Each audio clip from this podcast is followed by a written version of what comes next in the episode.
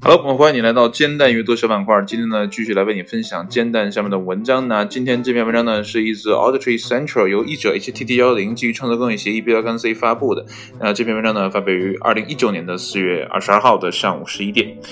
呃，不知道大家平时没有关注过自动扶梯这个呃问题哈？呃，就是你在做扶梯的时候呢，是把着扶手呢，还是不把扶手啊？反正我大多数的时间呢是不会去抓这个扶手的，即便呢会有很多的这样的语音提示啊，什么请扶好站稳之类的这样的，但是还是很少去扶。一是呢，有的时候看到这个。滚梯嘛，它那个扶手来回的在机器里面滚来滚去，觉得很脏啊，也不看，没见到有人去打扫这个东西。再一个呢，有的扶梯呢，它可能是本身存在一些问题，它这个同步性很差，就是扶梯的扶手呢，跟扶梯本身的这个运动速度呢，并不一致啊，就是你坐着。坐着，然后你这个手呢，可能就被扶手呢带到前面去了，啊，那你身体可能还留在后面。然后呢，有的梯呢是扶手滚的会慢一些啊，就坐着坐着，你的手就甩到后面去了，那就很奇怪。所以呢，我一般是不会扶的啊。但是呢，啊，并没有像文章所说的都打起官司来了啊。我们来看一下文章的标题啊，十年官司战，自动扶梯上不抓扶手的后果啊，就是因为不抓扶手都引起了官司。哎，这到底是怎么回事呢？我们来看一下文章的正文部分。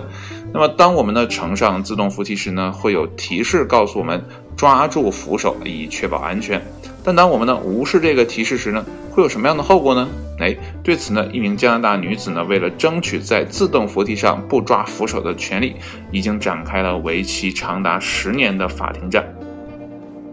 那么这个故事呢，还要追溯到二零零九年，也就是十年前啊，一名呢叫做 Bella 的啊这个女士呢，在 Laval。市的一个地铁站啊，乘坐自动扶梯时呢，一名警官告诉他呢，要遵守自动扶梯上面的这个标语和图画文字啊，这个文字就是这么写的：警告，请抓住扶手啊，请尊重这句话啊，这个遵从这句话。但他呢拒绝服从该官员的命令啊，并开始呢与其争吵了起来。他最终呢遭到了拘留，哎，并因呢拒绝抓住扶手呢被罚了一百美金呢。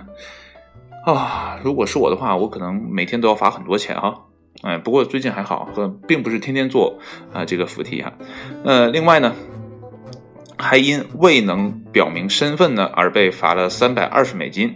嗯，他当时呢还被铐上了手铐啊，并被呢拘留了三十分钟之久啊。这个 Bella 呢，于二零一二年呢，在这个市法院被判无罪后呢，随即对该市就提起了诉讼啊，辩称呢自己并没有义务抓住自动扶梯的扶手，或是呢在警察面前呢表明身份。他到目前为止呢，已经在魁北克市的这个法院呢败诉了两次啊，但却呢依然拒绝放弃啊。而在本周二呢，他的独特案件呢已由加拿大最高法院呢负责审理。那么根据呢法庭文件显示呢，Bella 之所以拒绝抓住自动扶梯的扶手呢，是因为他并不将啊这个警告的图画呢视为一项义务啊。在他拒绝表明身份的这个以后呢，他与过分热心的警察之间呢这个关系呢开始变得紧张啊，然后逐步升级啊，并最终呢在另外一名官员赶到支援后呢被武力带走了。那么审理呢前两起官司的法官呢裁定，该官员带有真诚但错误的信念啊，